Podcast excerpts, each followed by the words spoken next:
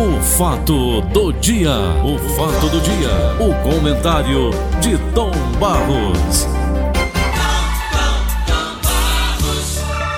Gente de Paulo de Oliveira, audiência do Brasil. Francisco Antônio de Paula Barros, o ícone da comunicação brasileira. Ícone, é? Essa foi boa. Eita.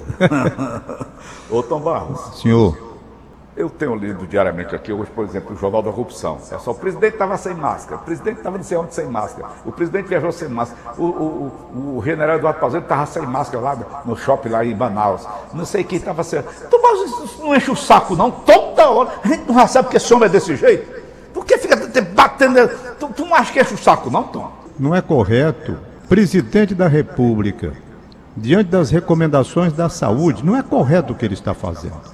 Não é correto. E nem foi correto o que o Pazuello fez, tanto assim que o próprio exército vai tomando posição. Por quê? Porque você foi um homem do exército.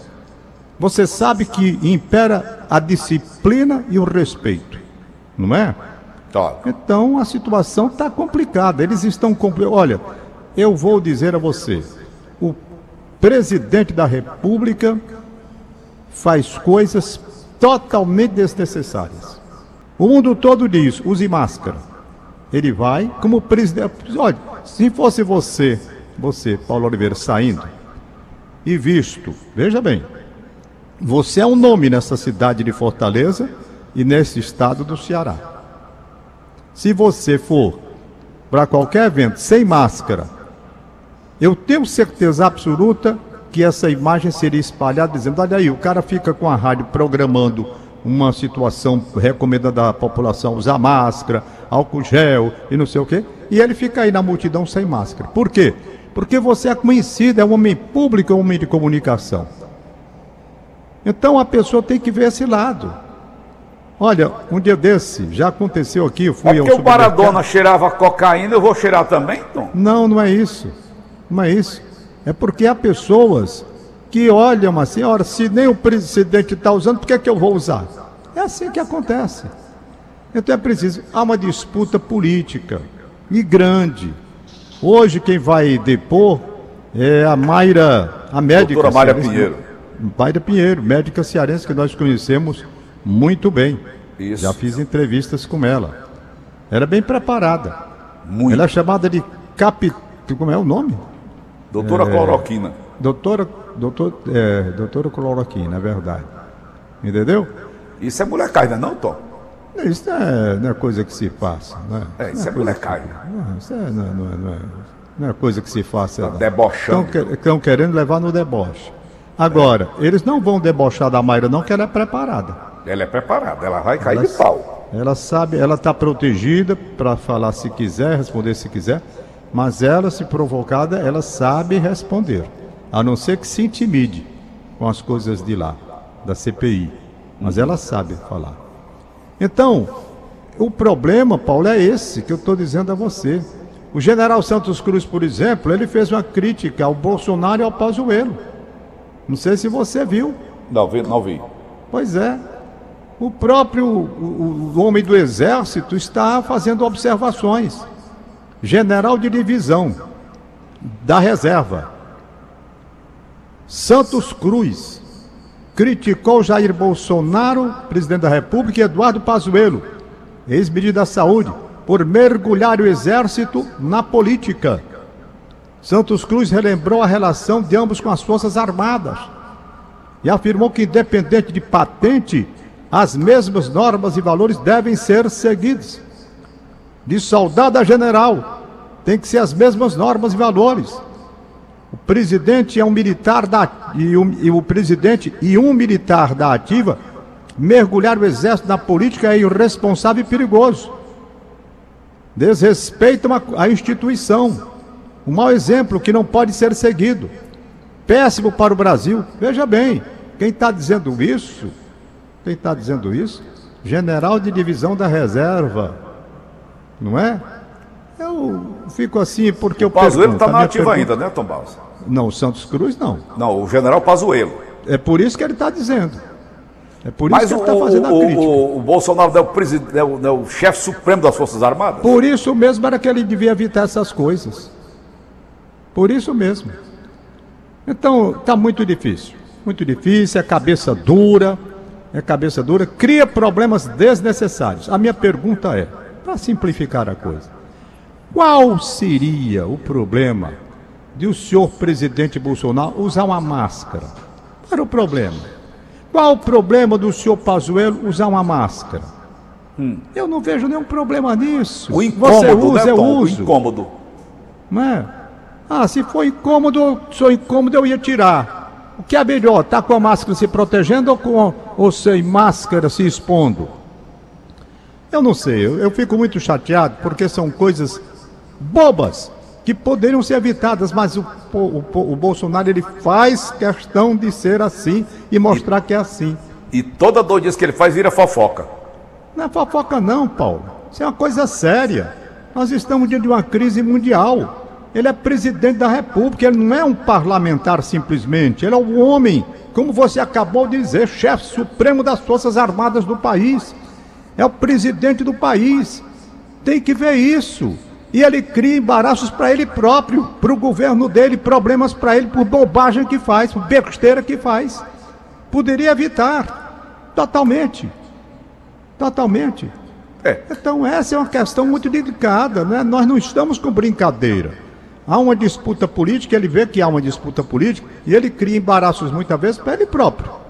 Para ele próprio. Porque não é um incômodo, eu não vou usar máscara. Então nenhum brasileiro vai usar máscara. É um incômodo, eu também sou incomodado com os máscaras, entendeu? Sou incomodado. Então, eu vejo que a situação está se tornando cada vez pior. Cada vez pior. E vem aí, disputa política. E olha, tem um detalhe: que o Bolsonaro tem milhões e milhões de seguidores no Brasil. 70 é apoiado, milhões. é apoiado por uma massa gigantesca de pessoas que estão ao lado dele ficou provado naquela manifestação que houve aí recentemente. É. é? Seguidores, é? ele tem 70 milhões. É um negócio sério. Ô Tom. Muito sério. Tirando o Bolsonaro, eu vi aumento de remédios. 9, quase 10% ah, de aumento de remédios. Eu vi o Joe Biden ontem, ontem, fazendo um pronunciamento, é, baixando os preços dos remédios de uso continuado como é o que eu tomo, por exemplo. Rapaz, eu fiz um comentário sobre isso aqui. Será que ele ouviu, hein?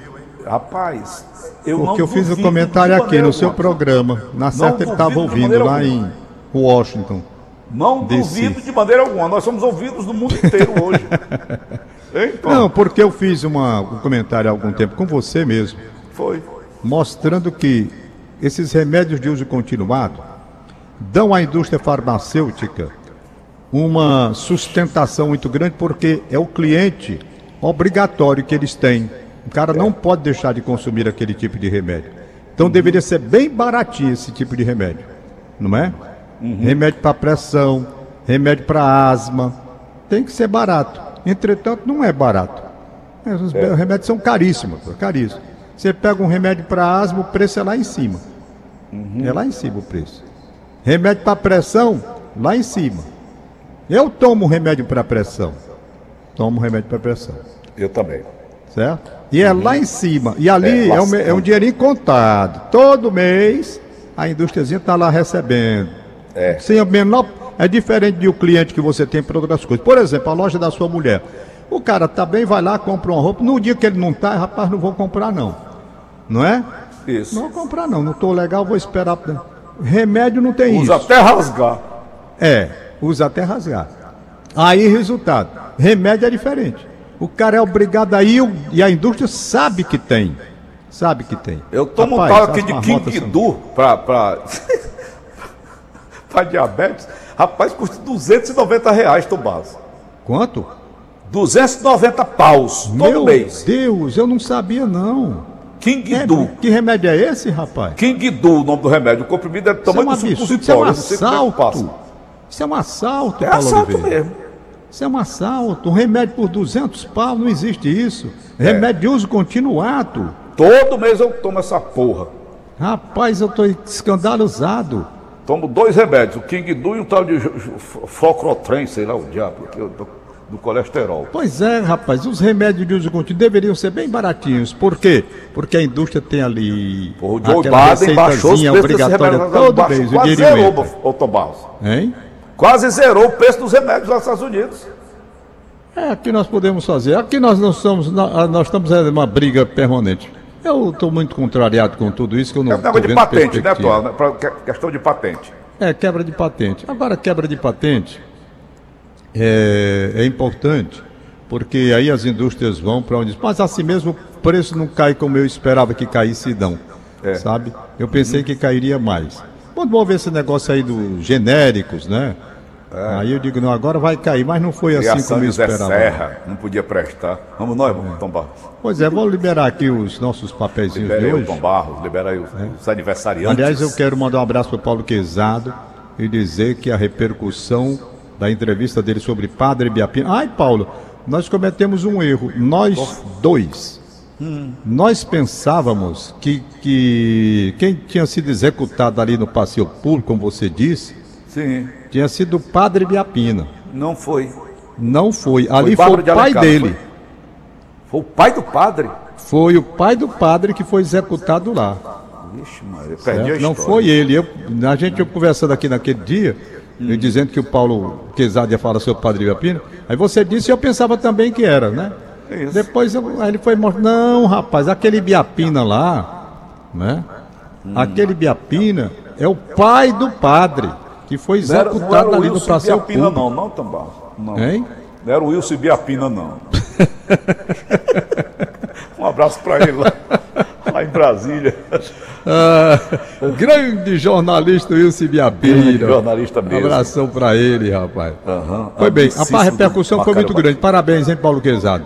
Como era o nome do pai do, do padre Biapina, Tom?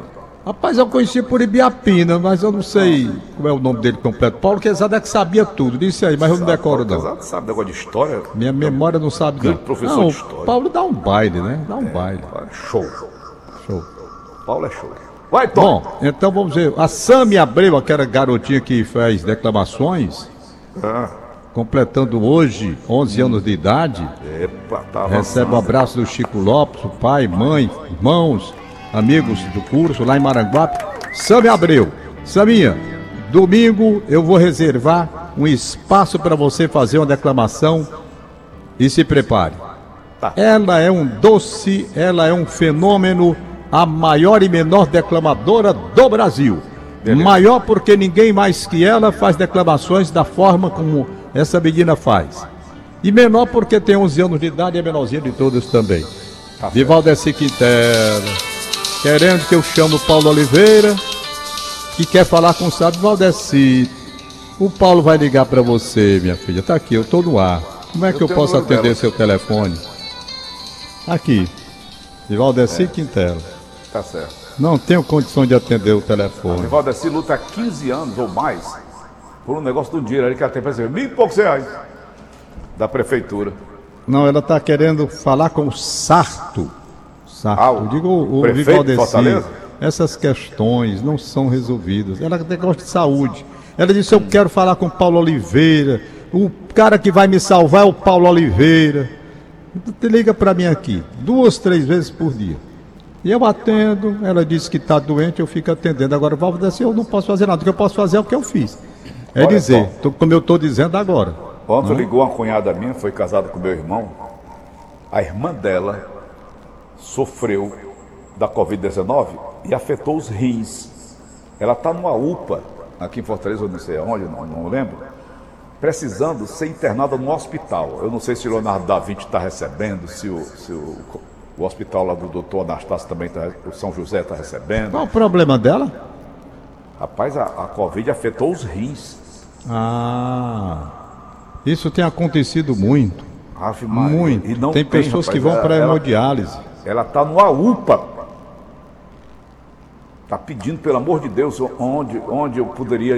Eu não sei.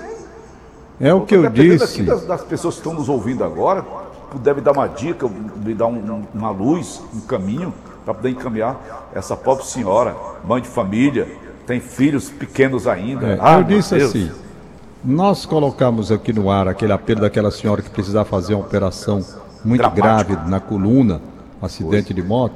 Aí as pessoas pensam que por conta disso que aconteceu, nós vamos colocar tudo aqui e vamos resolver.